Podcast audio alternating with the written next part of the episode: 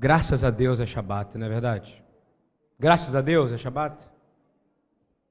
Quem crê que nesse momento, se confiar verdadeiramente, está sendo sarado e curado? É um mandamento. Lembre-se do Shabat. Lembrar é fazer o que você está fazendo hoje.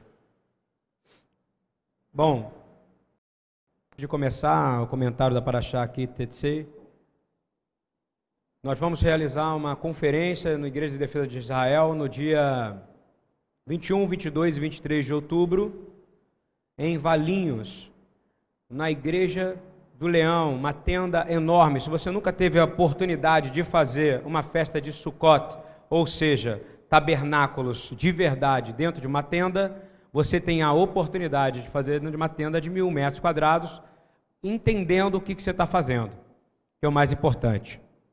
Então, nós vamos estar lá, a BTY vai fechar as portas no dia 21 ao dia 23, porque nós estaremos em Campinas, na região de Campinas. Quer saber mais? idisrael.org www.idisrael.org Tem um botão rosa enorme lá, assim, inscrição. Clica ali e você escreve e vai. Sabe de tudo, sabe até o hotel que você pode ficar perto, sabe onde comer, sabe como como se movimentar lá. Eu aconselho você. No dia 3 de outubro também é um evento do IDI aqui na São Luís Gonzaga, na congregação BTY, nós teremos Yom Teruah, o dia do toque do shofar, comumente conhecido pela comunidade judaica como Rosh Hashanah, que faltam 14 dias para isso. Então, preparem para estar aqui no dia 3 de outubro, às 14 horas. No dia 12 de outubro, nós estaremos aqui em Yom Kippur, começando às 10, sem hora para terminar. Amém? Amém ou não amém? Quem sabe faz uma vigília de Kippur? Bom, anúncios dados. Tem mais alguma coisa, querido pastor presidente Rabino? Para achar que Tsetsei, quando saíres, ela está no livro de Deuteronômio 21, 10 a 25, 19. A Raftará, o livro dos profetas, é Isaías 54, 1, 10. E a gente geralmente acompanha esta paraxá no Evangelho de Lucas, no capítulo 23, 1 a 25. Queria que vocês abrissem Mateus 23, 23 a 25, por favor. Está todo mundo me ouvindo aí atrás? Está bem? Maravilha. Eu, eu quis fazer um comentário relacionado a isso antes de eu começar com foco, porque eu quero falar sobre Amaleque. Eu quero falar sobre batalha espiritual. Eu quero falar da batalha que está acontecendo agora, nesse momento. Tem uma batalha aqui acontecendo enorme, de você contra você mesmo, de um monte de coisa que você não conhece, que está te atacando nesse momento, e atacando os seus flancos, ou seja, as suas fraquezas ou seja, aquilo que é mais fraco que está perto de ti. Mas eu acredito que as coisas que têm mais me impressionado é um dispensacionalismo enorme, cada vez mais da palavra de Deus. Isso tem enfraquecido e tornado, talvez, nós somos a geração de, de crentes mais fracos da história. De verdade mesmo, desculpa começar assim mas nós estamos nos tornando. E avivamento é verdadeiramente o retorno, em vez de dizer que vai restaurar tradições, restaurar judaísmo, restaurar talit, restaurar tzitzit, restaurar aquilo que não deve também ser restaurado, que são tradições erradas. Não é o DNA da tua saliva que vai ser tirada pelo cotonete da sua saliva que vai determinar se você é salvo ou não, que vai determinar se você é o DNA que te salvou é o DNA daquele sangue que verteu naquela cruz. Amém? Amém? Não vai ser nenhum teste para saber se o que ou não, porque Deus não te errou.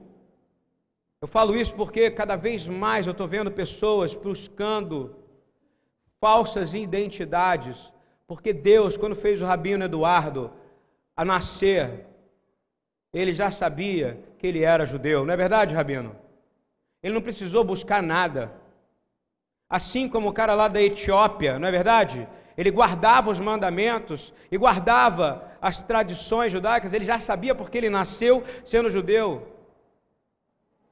Uma coisa é você ter um profundo amor por Israel, a outra é você pagar 250 dólares para fazer um exame, botar um cotonete na sua língua e mandar tua saliva para os Estados Unidos para saber se seu, se seu DNA é JJ, não é isso? Ou não. Você tem que dizer: o meu DNA é Yud, Rei, Vav, Rei. Meu DNA é Yeshua Hamashiach. Amém? Esse é o DNA que vai te salvar. Na verdade, o que te salvou. Eu estou vendo muita gente esquecendo Yeshua, porque está preocupado demais com o que não devia preocupar. Deus não errou quando te colocou aqui no Brasil. Ele não errou. Quando fez você nascer no Nordeste, quando me fez nascer em Niterói, ele não errou. Quando ele te fez preto, branco, vermelho, mulato. Porque Deus é bom e tudo que ele faz é perfeito. Amém? Então não caia nessa loucura que quer pegar o seu dinheiro e diminuir o poder do sangue de Yeshua, que é a única coisa que te sustenta e te mantém de pé neste mundo. Amém?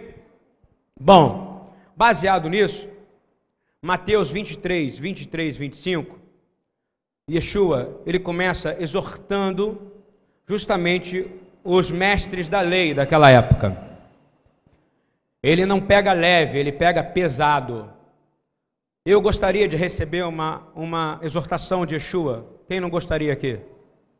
Com certeza ele te exortaria, porque com certeza alguma coisa você faz errado, não é verdade? Quem sou eu para julgar esses mestres? Eles não sabiam da verdade. Até quanto tempo atrás você também não sabia de tanta coisa que você sabe hoje, não é verdade? E a verdade é que quanto mais você sabe da verdade, mais responsabilidade você tem com o próximo e para com Deus, não é isso? Quanto mais você sabe da verdade, mais você tem responsabilidade. Essa é a verdade. Por isso que Yeshua ele chega no, em Mateus 23, que é a passagem do Brit Hadashah relacionada a essa paraxá, e eu estou dizendo porque isso é alinhamento. Nós não vamos vencer o inimigo que entra nas nossas casas, que vem pegar os jovens das nossas casas, que vem destruir relacionamentos de nossas famílias, se nós não entrarmos em realinhamento com a palavra de Deus, amém? E precisa voltar para a Torá, não tem jeito. A Torá é o antídoto para o veneno que está invadindo, o secularismo que está invadindo as igrejas, as nossas casas. Yeshua diz assim: Ai de vocês, mestres da lei e fariseus hipócritas, vocês estão dízimo da hortelã, do endro e do cominho, mas tem negligenciado os preceitos mais importantes da lei. Repita comigo: a justiça, a misericórdia e a fidelidade. Ele que disse que é o mais importante, não sou eu. Ele disse: vocês devem praticar estas coisas sem omitir aquelas. O que, ele está dizendo aqui? Ele está dizendo o seguinte: olha, os menores mandamentos são, são importantíssimos. Também. Você tem que continuar dando dízimo da hortelã, do endro, do caminho. Ele estava dizendo que ele jamais ia mandar alguém parar de fazer um mandamento. Vocês estão entendendo isso ou não? Porém, aqueles homens tinham esquecido dos mais importantes da lei, que é o caráter moral que a Torá é escrita dentro do teu coração e te faz você andar diferente. Para você olhar no espelho e dizer: quão miserável homem eu sou. Está entendendo isso ou não? Porque se você não entender isso, você não vai vencer Amaleque. Não vai. Guias cegos, vocês coam um mosquito e engolem um camelo. Ai de vocês, mestres da lei, fariseus, de novo, ele chama hipócrita. Hipócrita simplesmente é aquele cara que fala, mas não faz aquilo que ele fala. Você entende isso ou não? Ele ensina, ele conhece, mas ele não vive aquilo que ele ensina. Isso é um hipócrita. É como eu pregar aqui da gente não comer porco e você me pegar ali na padaria comendo sanduichinho de presunto. Vai ficar esquisito, não vai? Não vai? Então a gente tem que entender que isso é hipócrita. Ai de vocês, mestres da lei, ele fala de novo, e fariseus, hipócritas, vocês limpam o exterior do copo, do copo e do prato, mas por dentro eles estão cheios de ganância e cobiça, absolutamente o contrário de justiça, misericórdia e fidelidade. Você precisa entender que em nenhum momento Yeshua mandou parar de guardar. Esses que eu acabei de dizer são os menores dos mandamentos, ok? Por isso que ele fala menores, quando ele vai falar mais à frente, em Mateus 5. Os menores são esses, tá? O dízimo do coentro, isso é o menorzinho. E ele fala: tem que guardar. Porém, não se esqueça do principal, que é o caráter moral da Torá. Uma igreja sem caráter moral, ela é morta. Você concorda comigo ou não? E eu estou dizendo porque eu estou vendo algumas coisas que a gente vai comentar, porque há um enfraquecimento cada vez mais do entendimento da palavra na igreja a qual eu faço parte. Entenda que igreja não é a congregação, igreja é o corpo, ok? É o corpo. Nós congregamos aqui na BTY. Então você não foi para a igreja quando você veio para cá, ok? Você veio para a congregação. Na igreja você já estava em casa. Amém? Está entendendo isso ou não? Por isso que você não pode sair daqui e mudar a sua atitude, falar palavrão no trânsito, ficar vendo um monte de coisa imoral, ilegal, porque você fora daqui também é igreja. E aqui você é congregação. E congregação é importantíssimo, porque você está junto na congregação dos santos. E eles vão te encorajar a conseguir avançar em fidelidade, em justiça e em misericórdia. Amém? Em Mateus 5, 18 e 19, isso é a introdução, porque eu preciso alinhar os irmãos que nos ouvem e alinhar a minha congregação. O menor dos mandamentos para Yeshua era importante, mas ele falava: como é que vocês entendem esse, mas não entendem a concepção moral da Torá? É que nem você vê no ônibus, que eu não aguento mais, pastor, com aquela foto super photoshopada, que não tem nem ruga mais, né? Que o cara alisou tudo, né? Apontando, você vê que aquela foto é recortada, que o cara nunca teve com aquele candidato. Aí são pastores de renome, né? Com o dedinho assim. O pastor tal apoia este vereador. Isso é absolutamente contra o caráter moral da Torá. Amém? Sim ou não, gente? Vocês concordam comigo? A igreja ela não é política, ela é profética. A gente se move, nossos, nossos heróis, nossos mestres são todos profetas. Todos os nomes são profetas. Então nós somos proféticos. Nosso mover é profético, não é político. Então, toma cuidado com quem você anda, toma cuidado com foto com quem você tira. Que o Senhor permita que esse púlpito aqui nunca seja sujo com essas coisas, porque o inimigo tenta entrar, tá? E tenta entrar para te envolver, e depois para sair, você não consegue sair mais, ok? Porque uma foto tirada, como é que você vai apagar? Me responde hoje. Não tem jeito, não é verdade? É só com a misericórdia. Mateus 5, 18 e 19, por favor. Digo-lhes a verdade enquanto existirem céus e terra de forma alguma desaparecerá da lei a menor letra ou o menor traço, até que tudo se cumpra.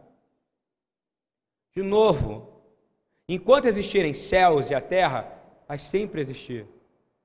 Alguém tem dúvida que vai sempre existir? Ah, mas vai ter um novo céu, nova terra. Mas vai ser céu e vai ser terra. E a Constituição, eu tenho falado isso todo o Shabat, acho que é a única palavra que eu repito todo o Shabat. A Constituição da eternidade é a Torá é a sua Constituição hoje, não é a Constituição da lei brasileira. Porque com certeza a lei da Torá ela te direciona a misericórdia e a justiça. Todo aquele que desobedecer a um desses mandamentos, ainda que dos menores, e ensinar os outros a fazerem o mesmo, será chamado menor do reino de Deus, dos céus mas todo aquele que praticar e ensinar estes mandamentos será chamado grande no reino dos céus. O que seria desobedecer menor dos mandamentos? Hein? Eu vou dar um exemplo. Eu estou na introdução, tá? Vou fazer um alinhamento. Em Deuteronômio 22, 5, nessa paraxá, volta aí, vamos lá para Deuteronômio, no livro do Deuteronômio, Devarim. Há um mandamento simples que diz assim: a mulher não usará roupas de homem e o homem não usará roupas de mulher. Isso é bom ou é ruim? Maravilhoso, não é isso? O que, que o mundo está tentando fazer? Cada vez mais o homem está o quê? Você não consegue mais olhar ele. Raramente você vê um cara vestindo roupa de homem, não é verdade? E quanto mais eu vou nas igrejas que eu tenho ido de jovens, eu tenho ficado assustado, porque eu olho para um menino, essa desgraça de emo, né? Existe ainda, não existe emo, né? Que, que aquele emo, emotion, emotion guy. Aí o cara está vestindo, você não sabe mais quando você olha para ele com aquele cabelinho lisinho, aquela roupinha amarela, fluorescente, parece um vagalume. Você não sabe se é homem ou você sabe se é mulher, não é verdade? Já aconteceu isso com algum de vocês aqui? De andar na rua e dizer assim, olhar de longe, não saber se é homem ou se é mulher? Não estou nem dizendo travesti, não. Travesti é um estágio acima. Abaixo, quer dizer, abaixo, abaixo. O seu Deus tem aversão por todo aquele que assim procede. E o mundo está fazendo coisas absurdas. Tipo no Target agora, há um banheiro unissex lá nos Estados Unidos. Entra homem e mulher. Né? E aí, a igreja fez um boicote. Falou, a gente não vai mais usar o Target, porque a gente não aceita no lugar onde o banheiro entra homem e mulher. Ou seja, você está lá no mictório, aí entra mulher. Isso é certo ou é errado? A gente tem que fazer boicote mesmo, não temos? Não tem que comprar neste lugar. Foi mal, mas é verdade. A gente não tem parte com isso. Porque senão a gente tem parte com a Maleque. Não é assim que funciona? Outro mandamento que eu quero dizer, por que, Yeshua sempre falou que o menor mandamento, os menores destes, né? Deuteronômio 22, 6 e 7. Olha que interessante. Se você passar por um ninho de passarinho, junto ao caminho, seja numa árvore ou no chão, e a mãe estiver sobre os filhotes ou sobre os ovos, não apanhe a mãe com os filhotes. Você poderá apanhar os filhotes, mas deixe a mãe solta, para que tudo vá bem com você e você tenha vida longa. Olha que um mandamento simples. No judaísmo, esse mandamento é conectado com Deuteronômio 5,16. Abre aí. Eu estou dizendo para você entender que mandamento não é brincadeira, ok? Porque estou vendo, o pecado é uma doença e a cura é a Torá. Você tem o sangue de Yeshua sim, mas a cura é o conhecimento da palavra. Olha o que, diz Deuteronômio 5,16. Que é um mandamento que está entre os dez mandamentos. É a mesma, ele dá a mesma recompensa. Há uma recompensa, um mandamento com recompensa. Olha que doido o mandamento com recompensa de você pegar os filhotes não pegar a mãe, é a mesma recompensa que dá no mandamento que está em Deuteronômio 5,16. Honrar, honra teu pai e tua mãe, como te ordenou, o Senhor teu Deus, para que tenha o quê? Vida longa. Em hebraico é a mesma coisa do que está escrito no mandamento de guardar, de não pegar a mãe do passarinho. O que, que ele está dizendo? Que você tem que guardar o menor e o maior? Porque todos estão interligados. Você entende isso ou não? E diz assim: para que tenhas vida longa e vá bem na terra que o Senhor teu Deus te dá. Não é a mesma coisa que está dizendo para o passarinho? Gente, eu estou dizendo isso porque para Yeshua, repita comigo, para Yeshua não tem mandamento menor nem maior. Tudo tem que ser guardado. E por amor, não é por medo, é por amor. E eu queria muito entrar, e eu vou entrar em um assunto que é de batalha espiritual, eu queria orar. Porque eu sei que muita gente não entende, sabe, Rafael, sabe, Eduardo, verdadeiramente o peso e a importância da Torá para vencer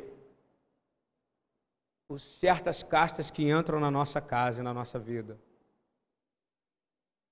Isso me lembra muito o que eu queria orar era pedir para o Senhor Simplesmente dizer, Adonai, nós nos aproximamos de Ti no nome de Yeshua Hamashia E pedimos, Senhor, que nós possamos nos converter diariamente, porque nós somos uma obra em construção. Quem aqui se considera uma obra em construção? Que precisa melhorar? Que precisa melhorar? Eu preciso melhorar. Isso é bom quando você acha isso, porque você está naquele estágio de Paulo em Romanos 7, dizendo: Pobre miserável homem que eu sou. Porque só o Espírito faz você fazer isso. Nós pedimos, Senhor, que a gente possa ter, dar ouvido à voz do Senhor, amém? Dar ouvido à voz do Senhor. É o que está escrito em Deuteronômio 30. Que a gente se converta diariamente e que a gente dê ouvido à voz do Senhor. Que a gente permita, esteja um tempo, pare um tempo, para poder ouvir a voz do Senhor. Conforme tudo que Ele tem nos ordenado, para que os teus filhos, para que o teu coração, para que tua alma seja completamente envolvida pela palavra de Deus. Porque o Senhor, Deus, se você ouvir a voz dele, ele vai te fazer voltar e sair de todo e qualquer cativeiro. Ele se compadecerá de ti e vai te tornar a juntar-se cada vez mais pela eternidade. E você vai aprender em suas veredas. E dessa maneira, todo inimigo que se levantou contra ti cairá e sairá por sete caminhos. Amém? Então vamos lá. Deuteronômio 25, 17 e 19, por favor, um mandamento importante. Esse é um mandamento, tá? Tem gente que não entende, isso é um mandamento. Lembra-te do que fez Amaleque no caminho quando saías do Egito. Mandamento, ok? Lembrar de Amaleque é um mandamento, amém? Lembrar de Amaleque é um mandamento. Como te saiu ao encontro no caminho e feriu na tua retaguarda, todos os fracos que iam atrás de ti, estando tu cansado e afadigado. Quantos aqui se sentem cansados e afadigados de verdade durante a semana, hein? E às vezes não sabem por quê. Me respondem. Não estou sabendo porque estou tão cansado, porque estou tão fadigado. Há um inimigo que vem pelas costas. E ele vem mesmo, tá? E ele vem por algumas questões que a gente vai falar aqui.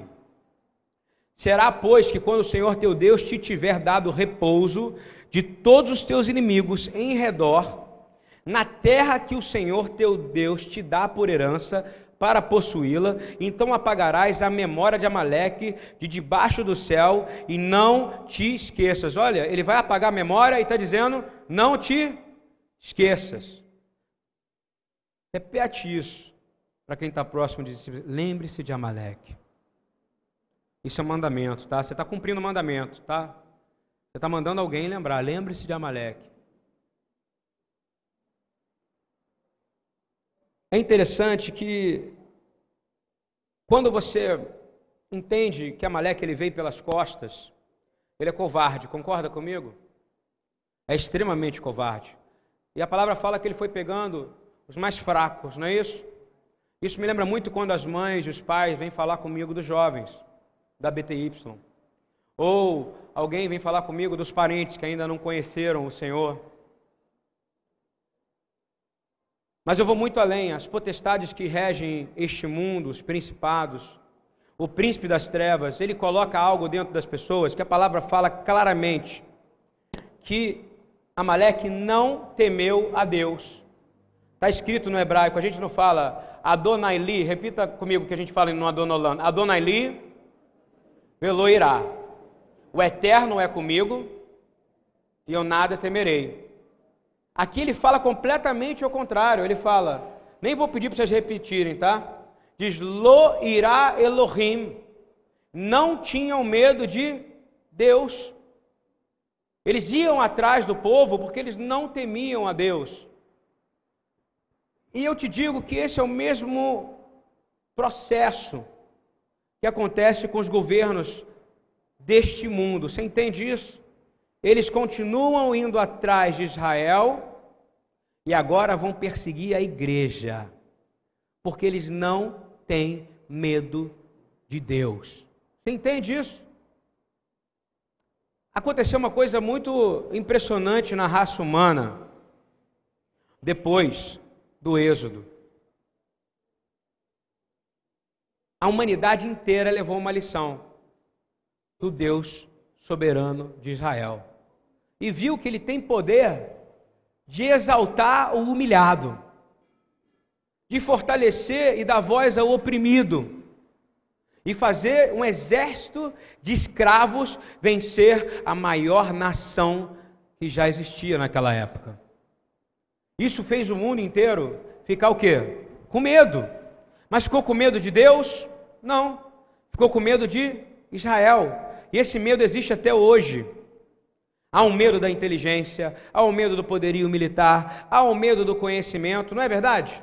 Há um medo. Agora não é o um medo de Deus. Não é o um medo de Deus. Isso é colocado pelo inimigo. E quando você vê uma igreja perder o temor, é estranho, porque os demônios, segundo a palavra, diz que até eles têm temor e tremor. Mas eles colocam em você, não digo em você, mas colocam no mundo e na igreja, a primeira coisa é tirar o temor a Deus. Porque quem tem temor a Deus não faz o tipo de coisa que a gente tem visto acontecer, tanto no mundo secular, quanto principalmente dentro da igreja. Você concorda comigo? Isso está escrito lá em Deuteronômio 25, 16 em hebraico. Eles não temerão a Deus. Você concorda que os governos desse mundo não temem a Deus? Isso não é uma característica malequita? Nosso Deus é um Deus de justiça e um Deus de fé. Amaleque veio absolutamente sem medo de Deus. Aquele que vem atacar a sua casa, é por isso que no Salmo 18 fala que os inimigos de Israel são os inimigos de Deus. Aquele que vem atacar a sua casa, se você está guardado e blindado pelo sangue de Yeshua, e os umbrais do seu coração, e a palavra de Deus está escrita no seu coração, aquele que é o teu inimigo, não é mais o teu inimigo porque você desejou algo que ele tem ou ele desejou algo que você tem. Ele é teu inimigo porque você tem Deus e ele não tem Deus. Você entende isso ou não? E ele quer tirar Deus de você. Ele quer causar medo em você ele quer dividir a sua casa, ele quer fazer com que seu filho se desvie. Ele quer que o seu casamento acabe por coisas desse mundo, porque ele não teme. E se são inimigos de Israel, são inimigos da igreja, como a gente sempre diz aqui. Porque se são inimigos de Deus, são inimigos da igreja. É uma coisa meio, parece até filosófica, mas não é, é extremamente bíblica. Os inimigos de Deus são inimigos de Israel, portanto, são os inimigos da igreja. Repita comigo: os inimigos de Deus são os inimigos de Israel, portanto, são os inimigos da, da igreja. Alguém tem dúvida disso ou não? Seu Deus não é o Deus de Israel? Não é o Deus de Abraão, de Isaac de Jacó? Você não é remido pelo sangue de um judeu, Yeshua? Ele não é? O teu Senhor e Salvador, o teu Mashiach. O inimigo ele se mistura, ele, ele entra no meio de nós, ele começa a nos machucar, ele entra na igreja e ele começa a entrar na família, ele começa a entrar na tua casa e começa a enfraquecer a fé das pessoas. Ele vai diminuindo a fé. E quando termina a fé, o senso de justiça completamente acaba. Porque justiça, a gente aprendeu, aprendeu na semana passada, que é retidão. Retidão é andar de acordo com a palavra de Deus. E a pessoa perde a fé, por que ela vai andar na palavra de Deus? Ela vai andar onde? Pelo, pela influência do mundo. O povo de Israel estava vagando pelo deserto, não é verdade? Completamente vagando pelo deserto no destino que Deus estava colocando eles. E é claro que o inimigo ia tentar pará-los. Tentou parar o tempo inteiro, que nem tenta te parar todo dia, não é verdade? Eu tenho a sensação diariamente que eu quero ser parado. Você não tem isso ou não? Principalmente em dia de Shabat de culto, não é isso? A semana inteira, a minha casa inteira quebraram a, a parede da minha, da minha. Era para fazer um negócio simples, quebrou a parede inteira embaixo da janela a gente com problemas em casa, justamente numa vida onde é uma vida missionária, que é a vida que eu tenho. Eu tenho que escolher, ou fico em casa para resolver isso, ou saio para fazer o que Deus manda, não é verdade ou não? E graças a Deus eu divido com a minha mulher, e ela ficou em casa, eu pude vir para cá. Eu confiei em Deus, e graças a Deus, Deus honrou a gente. Eu tenho certeza que se você está passando com um problema desse, Deus vai te honrar, amém? Porque é natural o inimigo ele vai tentar entrar por coisas, vai tentar entrar por pessoas para drenar as tuas forças. Não é assim que funciona? E o mundo ele age da seguinte maneira: ele sempre vai ofender o fraco, não é isso? Ele sempre vai aterrorizar o justo. Ele sempre vai praticar crueldade. E ele no final tem desejo e sede de sangue. Ele quer o seu sangue. Você sabia disso ou não? Ele não quis o sangue de Israel? Você sabia que Amaleque significa aquele que lambe? Povo, am. A gente não fala am, Israel, am. Am é povo. Leque, que lambe. Povo que vem para lamber o seu sangue. E ele não existe até hoje. Ele, o Senhor falou que existia de geração em geração. E ele entra por causa da nossa fraqueza em guardar a Torá e entender quão miseráveis nós somos. Você entende isso ou não? Essa é a verdade. E eu não tenho dúvida nenhuma que, perto de todos os governos, eu fui fazer uma pesquisa e fui reparar. Todo governo do mundo, tirando o governo de Israel, não é porque está escrito lá na, na, na, na, nota de dólar, como disse o Rabino ontem, Deus seja louvado, que os Estados Unidos é, uma, é um país do Senhor. Não é isso que vai fazer. Não. Toda a liderança dos países, eu fui pesquisar. Aqui no Brasil, todo presidente daqui sempre teve acompanhado do seu culto religioso, não é verdade ou não? Qual era? É, teve o, o, Cobra Coral, que era um mega macumbeiro que acompanhava a Brizola, depois acompanhou Lula, e que determina quando vai chover ou quando não vai. Ultimamente ele tem errado bastante. Amém? Ele tem, estão dando para ele muito boi. Na região lá de São Gonçalo eram milhares e milhares de bois mortos. Graças a Deus houve um avivamento naquele lugar. Eu acho que é por isso, talvez, Muita gente daqui veio de São Gonçalo e o Rafael teve um chamado para São Gonçalo, porque lá era um abatedouro, não é isso? De sacrifícios. E esse mesmo ficou do lado desse governo até agora. Nos Estados Unidos também tem. Na Rússia, eles não dão um passo sem procurar os seus paranormais. Vocês sabiam disso ou não?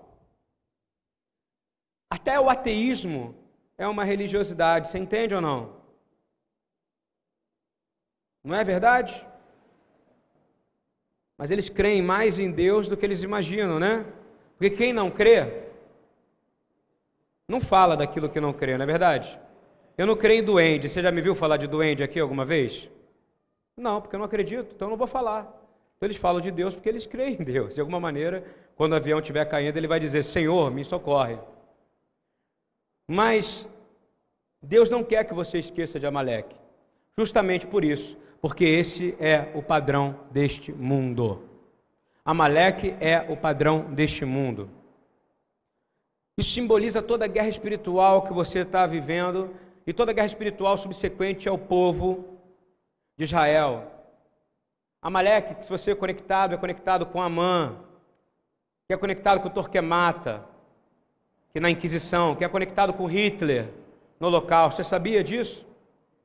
Vem trabalhando dessa mesma maneira e agindo que quanto mais religioso e incrédulo o povo é, maior o que é a destruição. Não é isso? É dessa maneira. Quero que vocês abram agora Êxodo 17. Eu quero que a gente se coloque nesse momento. É que você não está conseguindo ver, por isso que você se dá o direito de estar com sono agora. Nesse momento, há uma guerra tremenda acontecendo aqui neste lugar. Essa guerra ela não é fácil. Essa guerra está mexendo nos seus ossos. E verdadeiramente esse inimigo ele quer matar você. Ele quer destruir você. Ele quer roubar o que você tem de mais precioso, não é dinheiro não. E eu queria que você entendesse que o que está acontecendo em Êxodo 17, 8, está acontecendo agora. Há milhares de milhares de milhões de demônios indo atrás da igreja, indo atrás da sua casa, indo atrás da sua família, querendo drenar a sua força. Só que você não está vendo, mas está acontecendo. Você crê que acontece isso ou não? está acontecendo agora. E aí a gente começa a entender que então veio Amaleque, ele vem do nada. Você entende o que eu quero dizer ou não? Amaleque vem do nada. Aí você pergunta, por que está acontecendo isso? Veio do nada. E pelejou contra Israel em Refidim. Por isso disse Moisés a Josué: Escolhe-nos homens e sai peleja contra Amaleque. Amanhã eu estarei sobre o cume do outeiro, e a vara de Deus estará na minha mão. Amém? Ou seja, toda batalha física é uma batalha espiritual, e toda batalha espiritual é uma batalha vai acabar entrando. Tanto é que ele falou, ele podia muito bem ter só subido no monte, não é verdade ou não? E ter ficado orando. Ele fala: a vara de Deus estará comigo. O que, que ele faz? Josué junta o grupo de homens, junta o grupo de homens e vai pelejar. Porém, eu vou subir e a vara de Deus vai estar comigo. E o que, que acontecia? Eu fiz uma experiência. Enquanto Moisés levantava a sua mão, a gente fala tanto disso, não é verdade? Já te ora sobre isso, mas a gente não entende isso, gente. Eu estou dizendo de uma batalha do dia inteiro, ok? Eu não estou dizendo uma batalhazinha onde a gente vai entrar numa guerra espiritual, orar, onde a gente pede para uma pessoa levantar uma roupa aqui de pano. Quem eu já pedi, né? O Pablo. O Pablo é forte. Marco Guedes faz musculação. Não é verdade?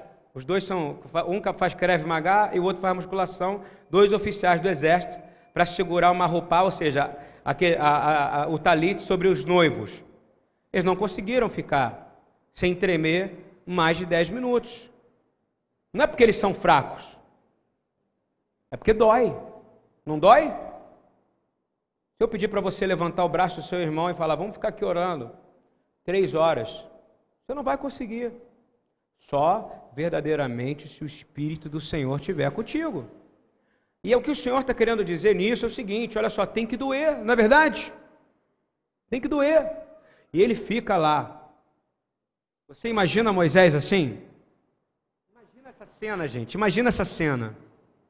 Ele de braço levantado no outreiro, no monte, e ele vendo seus familiares sendo mortos. Você imagina eu em cima e tá olhando para um sobrinho meu, um primo meu, porque tudo era sobrinho e primo, já falei isso várias vezes aqui. Sobrinho, sobrinho primo e tio irmão, não é isso? Olhando assim, e você vendo ali, ó, Olha meu sobrinho morrendo. E pelas costas. E, morrer. e a morte não era tiro, né? Que você toma um tiro e cai, não. Era na base da espada, da lança, da, não é isso? Da pedra, não é isso? E ele focou em quê? Eu vou ficar de braço levantado. A palavra diz que a batalha durou o dia inteiro. Você entende isso ou não? Esse homem ficou com o braço levantado o dia inteiro. E se ele abaixava o braço, o que acontecia? Israel. E se ele levantava? Isso não é físico, gente. Ele fez isso. E ele conseguiu fazer isso. E vou te dizer, mesmo se eu colocar Rafael no meio, o Pablo de um lado, e o marco do outro, hoje, nesse momento, vai ser muito difícil eles conseguirem ficar uma hora segurando o braço do Rafael. A palavra ainda fala que as mãos de Moisés eram pesadas. Não é que era pesado, não é porque ele tinha uma mão sobrenatural, uma mão gigante.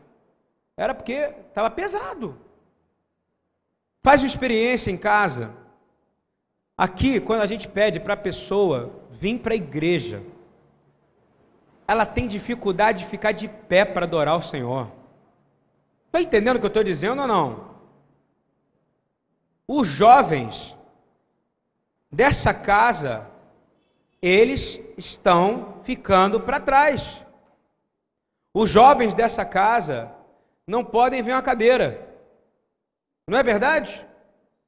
Enquanto eu vejo ali a dona Orlinda ali, ó, a mais jovem de todas. Quantos anos você tem, dona Orlinda? 82, está lá de pé, ó. Não é isso? Dona Efigênia, enquanto nós estamos adorando, ela está aqui, ó, pulando numa perna só. Eu olho para os jovens da BTY, sabe como é que eles estão? Aonde? Lá atrás, sentado na, na escada. Lá atrás, sentado na cadeira. Não estou aguentando. E o que, que o inimigo faz com isso? Me responde. Hein? Vai pegar você pelas, pelos mais fracos, não é isso? Tem a ver sim, porque você, quando entra no culto, é uma batalha espiritual, amém? Você crê no que eu estou falando ou não? Isso aqui é coisa séria.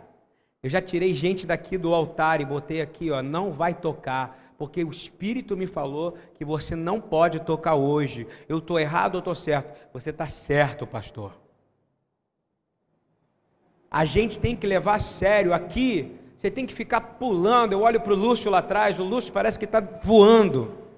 Quando o Lúcio está dançando, ele está ele tá voando. Isso, isso é o Espírito Santo, amém? O que fez Moisés ficar com os braços levantados? Ah, mas isso serve para mim? Claro que serve, isso é parte do culto. O culto pertence a Israel. Quer vencer Amaleque? Fica de pé, levanta os seus braços e começa a clamar o nome do Senhor. Misericórdia, amém? Estão entendendo o que eu estou dizendo ou não? O que você acha que Moisés ficou clamando? Misericórdia, Senhor! Misericórdia, Senhor! Misericórdia, Senhor! Era isso que ele falava. E ele só parou quando o inimigo foi destruído. Eu vou falar de novo. A gente está ficando para trás. Não é verdade? Hein? Você não consegue ficar dez minutos adorando o Senhor. Porque está doendo minha, minha coxa, não é isso? Você está me obrigando a ficar de pé? Não, eu estou te ensinando, porque o culto pertence a Israel. E ele deu o um modelo de como ganhar Amaleque. Não é isso ou não? Isso não é culto, Rafael? É um culto. E aí o Senhor disse: Amaleque permanecerá entre vós de geração em geração. E se você não ensinar o teu filho isso, ele vai continuar e vai piorando. Daqui a pouco estão todos os jovens procurando modelos que não são esses. Josué, ele foi fazer o quê? Onde é que Josué estava? Enquanto os anciões estavam com o braço para cima, onde é que Josué estava? Josué estava lá na guerra. E me dói quando eu vejo congregações onde os jovens não estão na frente. Me dói quando eu vejo congregações que o modelo deles é Lagoinha. Desculpa falar o nome, Senhor. É uma boate gospel. É, uma, é uma, um secularismo e fala: olha, na minha igreja antes era assim, era bom, era tão legal. Porque me entretinham o tempo inteiro, não é isso? Me entretinham, não é isso? Falavam comigo o tempo inteiro, eu me sentia tão querido, tão amado, eu era um fofucho. Não é isso? Isso vale para gente maior também, para gente grande. Aqui, a base do relacionamento é a palavra de Deus, amém? Nós não lidamos no Deus do intangível, nós lidamos no Deus da Torá. No Deus que se manifesta em relacionamento através de Sua palavra, e é somente desta maneira que Amaleque é destruído. E ele está aqui. Você sabia? Tentando. Cada vez que você está nesse culto e você está dizendo assim: Poxa, o pastor é chato, fala para eu dar a mão para um irmão, né? Cara chato. Eu sei que vocês não pensam isso de mim. Mas cada vez que você fala, poxa, por que, que eu preciso estar na congregação? Por quê? A resposta está aqui. Quem quer vencer Amaleque aqui? Me diz. Quem quer mesmo vencer Amaleque? Cadê o espírito de Josué e de Caleb? Deve dar tristeza ao Senhor, tá? Ver uma geração de jovens tão fracos, que não tem vontade de estar aqui, ó, de joelho no chão e gritando, porque é isso que a gente iria fazer. O jovem não é forte porque está fazendo musculação, não. O jovem não é forte porque ele está é, saindo e, se dando bem na escola. Isso é sua obrigação, tirar nota boa na escola. É sua obrigação se dar bem na universidade, porque você que tem a palavra é um exemplo. Está entendendo ou não? Você não tem que ser o segundo, o terceiro, você tem que ser o primeiro. Porque toda a sabedoria da Torá deveria habitar dentro de você, porque Cristo habita dentro de você. E eu estou vendo jovens justificar que não se estão se dando bem. Isso também vale para adultos, você concorda comigo? Amém? Que fala que não se está dando bem na vida por causa que ele é muito dedicado à obra do Senhor. Faça-me o favor, desculpa. Vai pegar um óleo de peroba, porque você é cara de pau. Você não está sendo a imagem e semelhança de Deus. Josué não questionou Moisés, não é verdade? Você imagina a roubada que Moisés colocou Josué? Fala para mim. Junta homens ali e vai pegar aquele povo, eles não estavam acostumados com guerra. Você entende isso ou não? É como eu pegar e distribuir espadas para vocês aqui, não é isso? E vamos ali agora. E sabe o que você tem que dizer? Eu vou.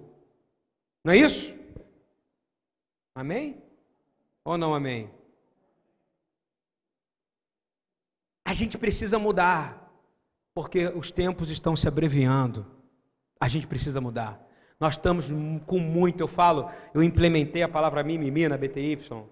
Na época que eu falei mimimi, ninguém sabia o que era mimimi lá na sinagoga. E aí acharam que era uma palavra hebraica. Está entendendo isso?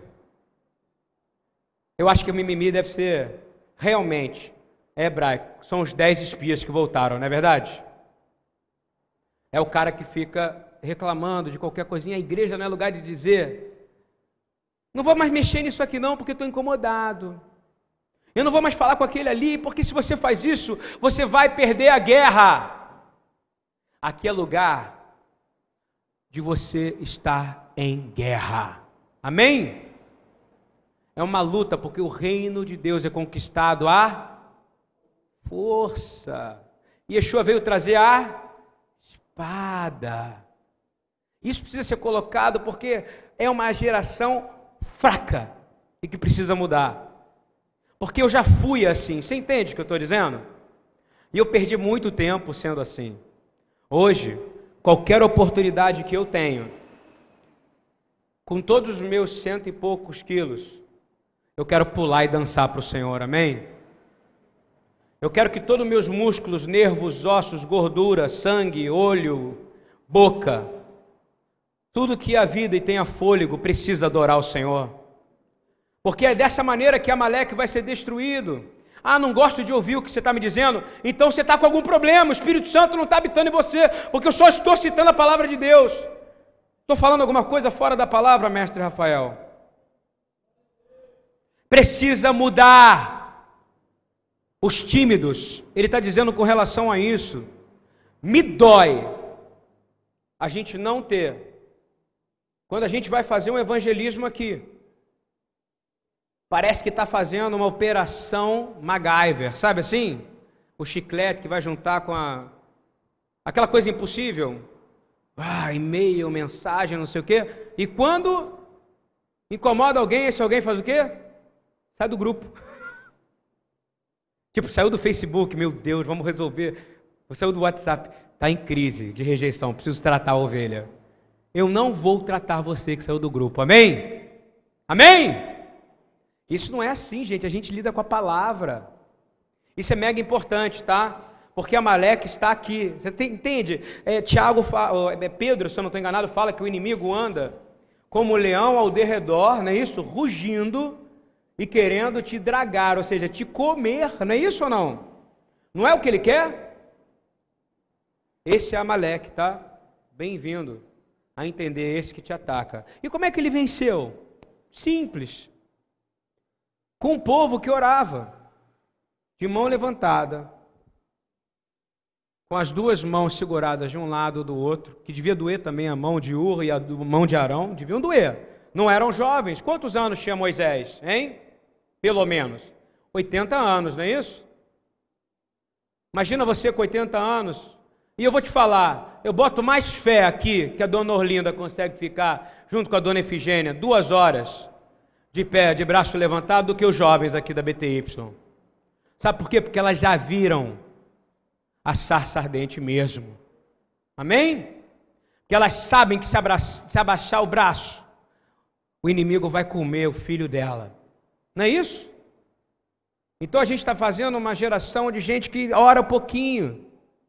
E quando Rafael dá uma palavra que nem ele deu na semana passada, que precisa buscar na madrugada, que não pode porque está cansado, aquilo é tão libertador para pessoas que oram na madrugada, que são criticadas por isso. Porque, na verdade, o Senhor está querendo dizer que não tem hora para o inimigo entrar na sua casa. Está entendendo o que eu quero dizer ou não? Não tem hora. De um lado, e por que, que você vem congregar aqui, meu irmão? Moisés tinha condição de vencer sozinho essa batalha? Me responde. Hein? Moisés tinha condição de ficar pelo menos de 8 a 12 horas com o braço levantado? Me responde. 8 a 12 horas, Pablo. 8 a 12 horas com o braço assim. E não era assim. Pelo que a gente lê aqui, Moisés devia estar era orando e clamando misericórdia, não é isso? Incessantemente. Com outros dois senhores, não é isso também? Senhores segurando os braços dele. Mas o inimigo, a palavra fala em Êxodo 17, diz assim: Porém as mãos de Moisés eram pesadas, Êxodo 17, 12. Por isso tomaram uma pedra e a puseram debaixo dele, para assentar-se sobre ela. Melhorou um pouquinho, né? Ele agora pôde sentar, não é verdade? Mas de braço para cima.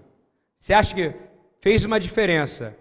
Se coloca no lugar nessa cena, tá? Se hoje a vida do seu filho dependesse de você ficar com o seu braço levantado. Tá? Aí dá uma misericórdiazinha, você fica sentado, não é isso? Vai doer do mesmo jeito, não vai? Ou não vai doer?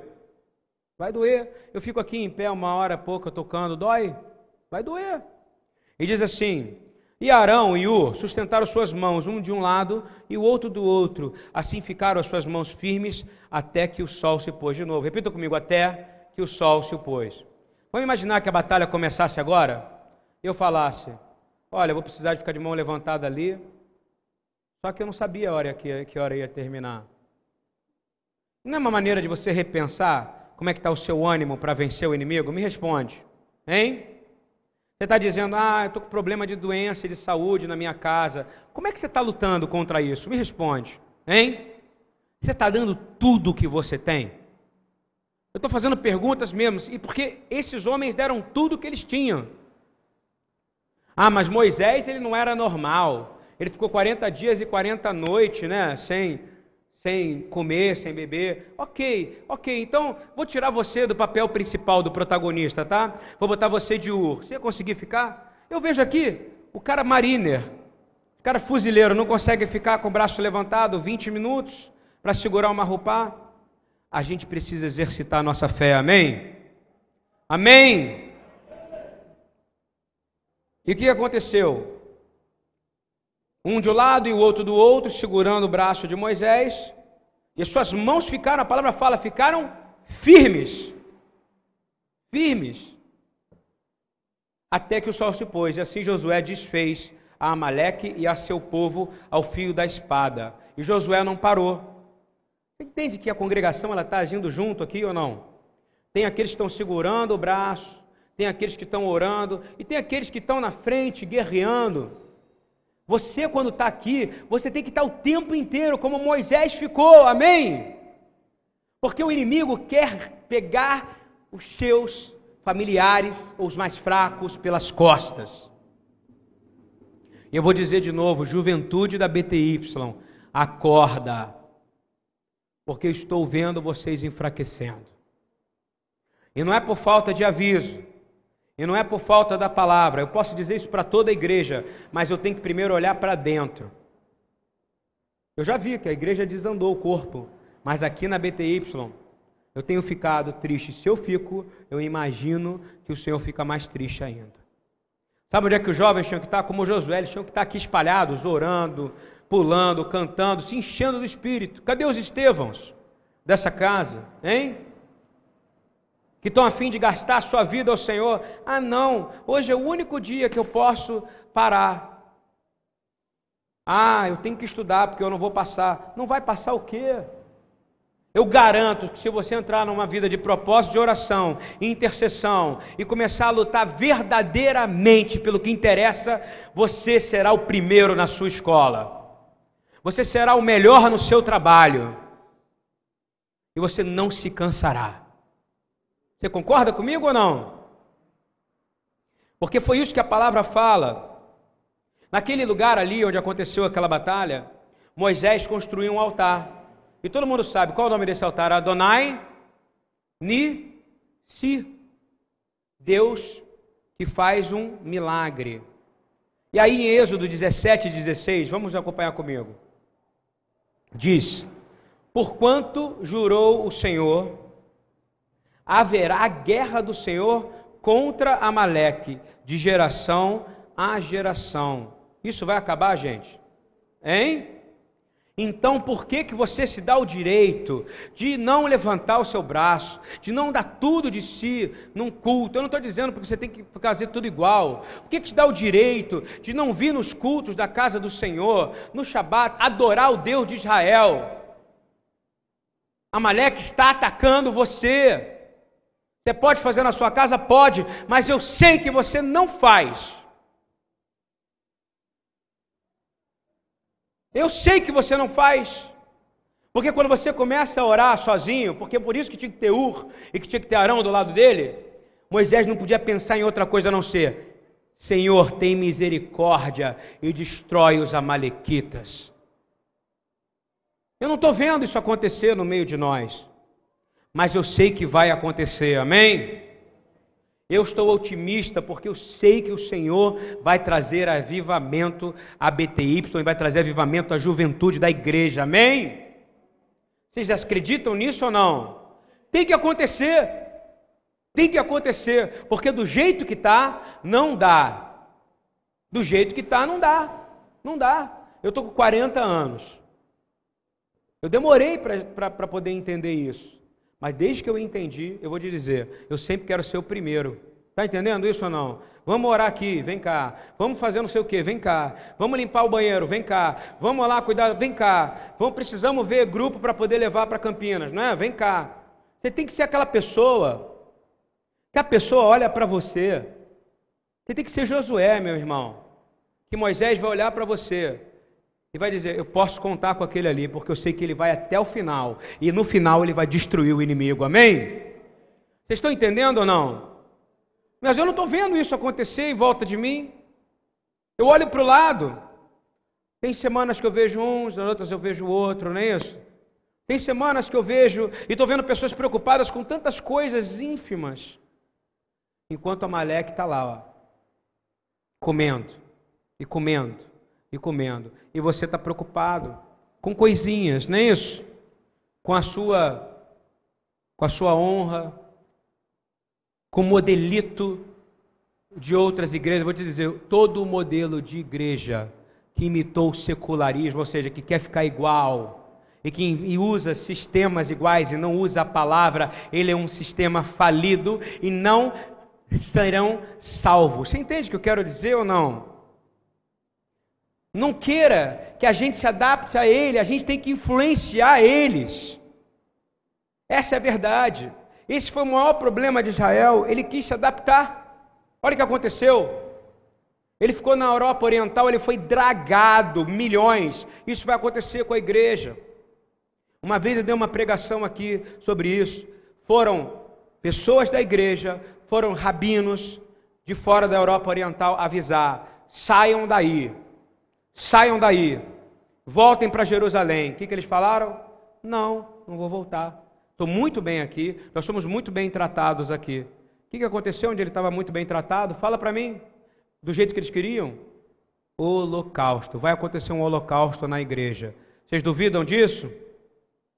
Então acorda, acorda. E Amaleque sempre vai existir.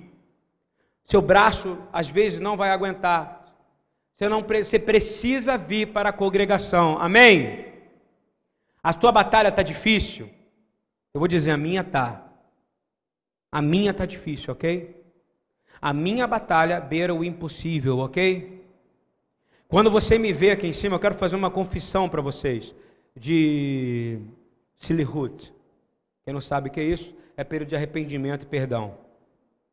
Quando eu estou aqui em cima, às vezes você me vê pulando, dançando, gritando, não é isso ou não? Louvando ao Senhor. Mas eu estou sentindo dor. Você sabia disso ou não? Hein? Às vezes está doendo, que eu queria que minha mãe tivesse aqui. Você sabia disso? Hein? Queria que minha mãe tivesse sentada aqui igual a dona Efigênia. E toda hora que eu olho para ela, eu tenho uma esperança. Você entende isso? Porque eu vim na congregação, e na congregação a minha esperança se renova. Amém? Porque o Senhor não mandou você subir montes. Ele mandou você ir para a casa dele. Nada contra subir monte. Mas ele fala: Senhor, que eu possa passar até o fim da minha vida onde? Na casa do Senhor. É uma congregação, gente. É aqui que você vai ter que confessar. E eu dizer, Rafael, tá difícil, meu irmão. Rafael fazer como ele fez da outra vez comigo. Você não vai aguentar sozinho. Não é isso? Até quando você vai aguentar? E aí ele, de uma forma ou de outra, levantou meu braço. É por isso que você congrega. E você está sofrendo sozinho, porque você está querendo um modelo de super-herói. Você não é um super-herói. Você não tem essa força toda. Não tem, é por isso que dói cabeça, é por isso que dói costa, é por isso que dói perna, é por isso que dói glúteos, é por isso que você não aguenta ficar de pé, é por isso que você não aguenta acordar cedo, ou se acorda cedo, você não aguenta dormir, porque você não está dividindo congregacionalmente com os santos que o Senhor colocou perto de ti. E Amaleque gosta bem mesmo de uma pessoa que acha que é autossuficiente.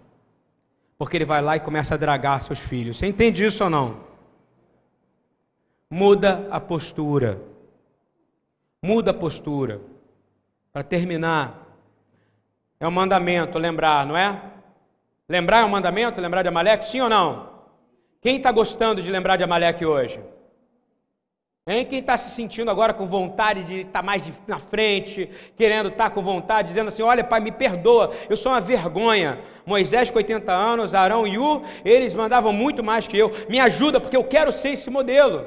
Mas não, eu com meus 18, 19, 20, 21, 30, 40, eu não consigo ficar 20 minutos em pé. Eu não consigo ouvir a palavra 20 minutos sem bocejar. Isso é falta de intimidade com o Senhor. Estão entendendo ou não? A primeira coisa que a pessoa faz quando vai mudar de vida é dizer: Pastor, não vou poder mais ir nas congregações como eu ia antes. E tudo que ela pediu era para casar. Tudo que ela pediu era para, era para arrumar um emprego. Tudo que ela pedia era isso. E a primeira coisa que ela tira é o quê? Me fala. O relacionamento com o Senhor. E aí onde vai entrar Amaleque? Nas tuas costas, meu irmão e minha irmã. Você precisa mudar a postura. Há uma guerra agora. Para de olhar para a congregação cuti, cuti, guti, guti. Está entendendo ou não? Eu não soube nem expressar essa congregação.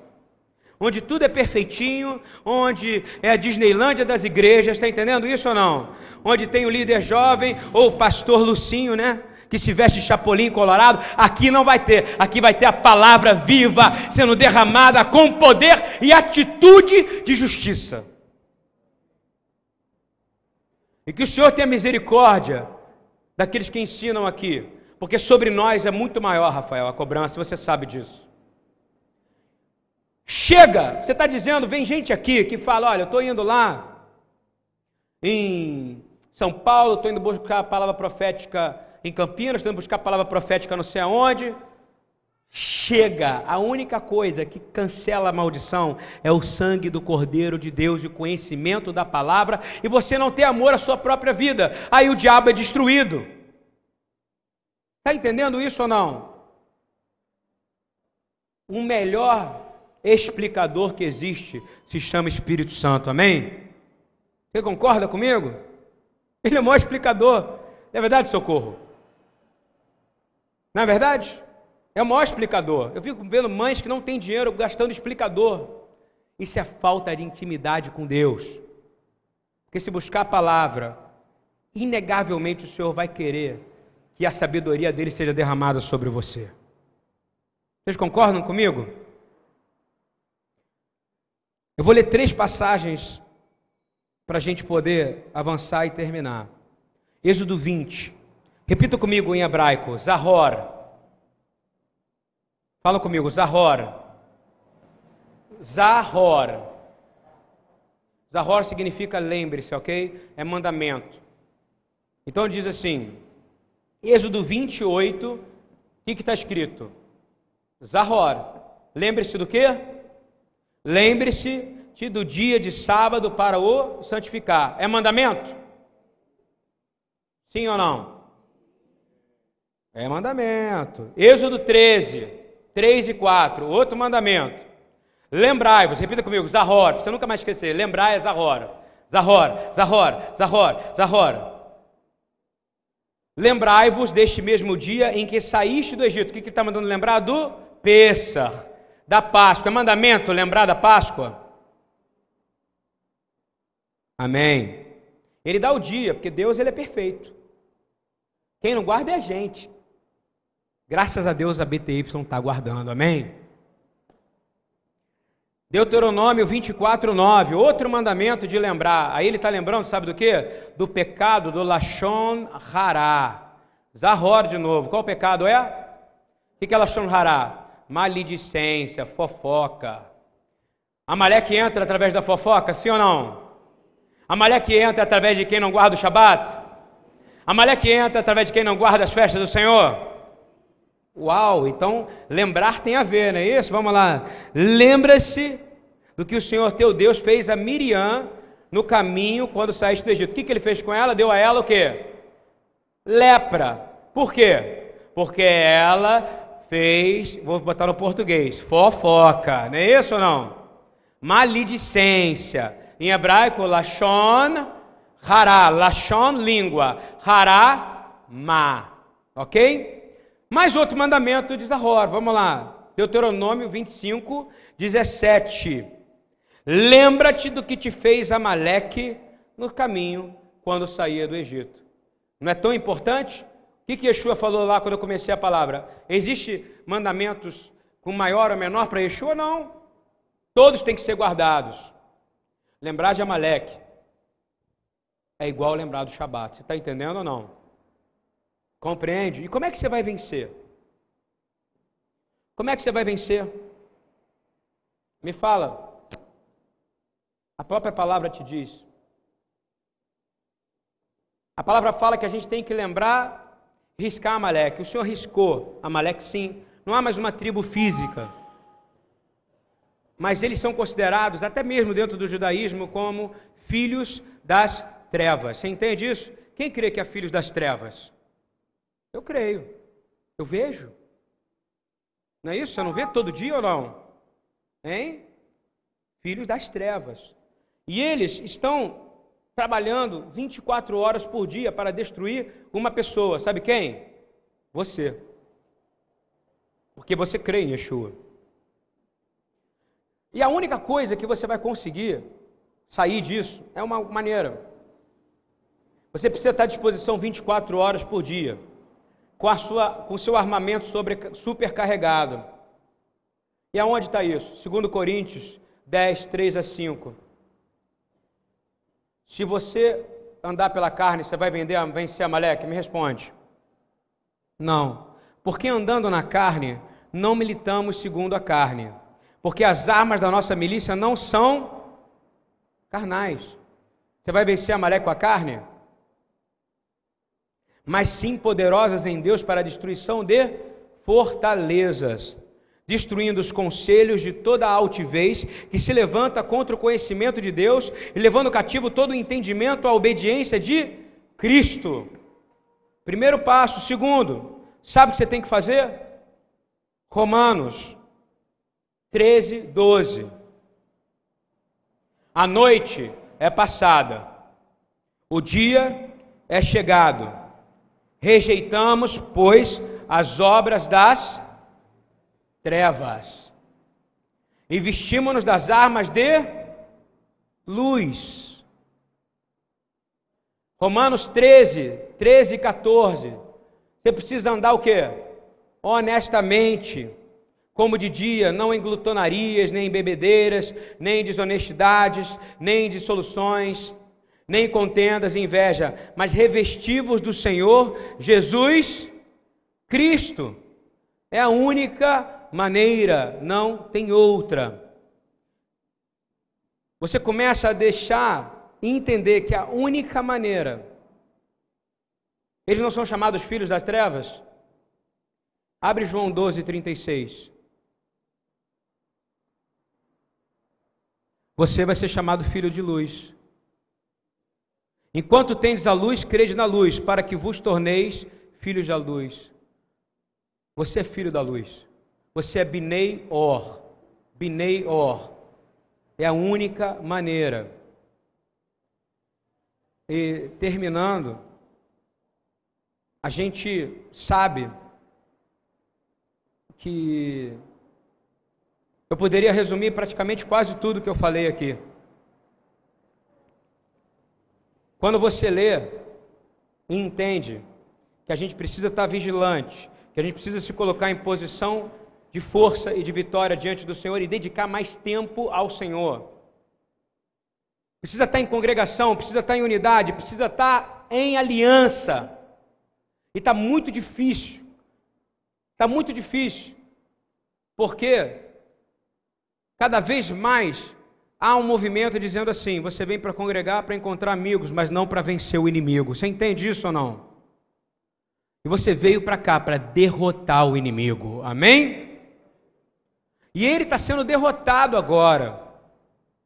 E não é nada que possa impedi-lo se você verdadeiramente se entregar de todo o coração, com toda a tua alma e com toda a tua força, porque as forças da treva, elas não conhecem o amor. E como é que você expressa o amor? Me responde. Aqui. Eu vou pedir para você expressar agora. Eu quero que você dê as mãos e fiquem de pé para a gente terminar. Por favor.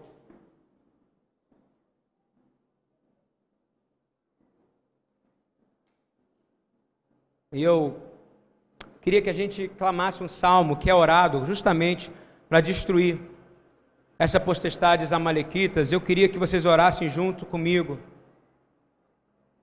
Salmo 143, de 9 a 12. Diz assim: E pede verdadeiramente, porque verdadeiramente nós precisamos ser melhores. Amém? Você tem que se sentir miserável, porque se você não sentir, tem algo errado com você. O Espírito Santo não está em você. Você precisa se sentir miserável. Você precisa se sentir totalmente dependente de Deus. Repitam após mim, digam: Livra-me, ó Senhor, dos meus inimigos, porque em Ti é que eu me refugio. Ensina-me a fazer a Tua vontade, pois Tu és o meu Deus. Guie-me pelo Teu bom espírito por terreno plano Vivifica-me, ó Senhor, por amor do teu nome, por amor da tua justiça. Tira-me da tribulação e por tua benignidade extermina todo o espírito amalequita que está vindo pelas costas, que está drenando a minha casa, que está tirando as minhas forças que está me cansando, mas eu declaro que eu não me cansarei, porque o Senhor está gerando avivamento na minha oração, avivamento na minha palavra, avivamento de forma que o meu sim seja sim e o meu não seja não, e por tua benignidade, extermina os meus inimigos, extermina todos os amalequitas que entram em minha casa, que entram na minha congregação, na escola dos meus filhos, dos meus netos. Eu declaro que nós rejeitamos, denunciamos e declaramos, Senhor, como está no Salmo 143, que o Senhor está destruindo todos os meus adversários, porque são teus adversários, e minha mente pertence ao Senhor, e eu sou teu servo, e o Senhor livra-nos do mal, pois teu é o reino, teu é o poder, e tua é a glória, e você é livre no nome de Yeshua, amém. Glórias a Deus, louvado seja o nome do Senhor, que vocês acordem e que eu acorde também. É batalha. Amém? Queria chamar o Rafael para a recondução da Torá.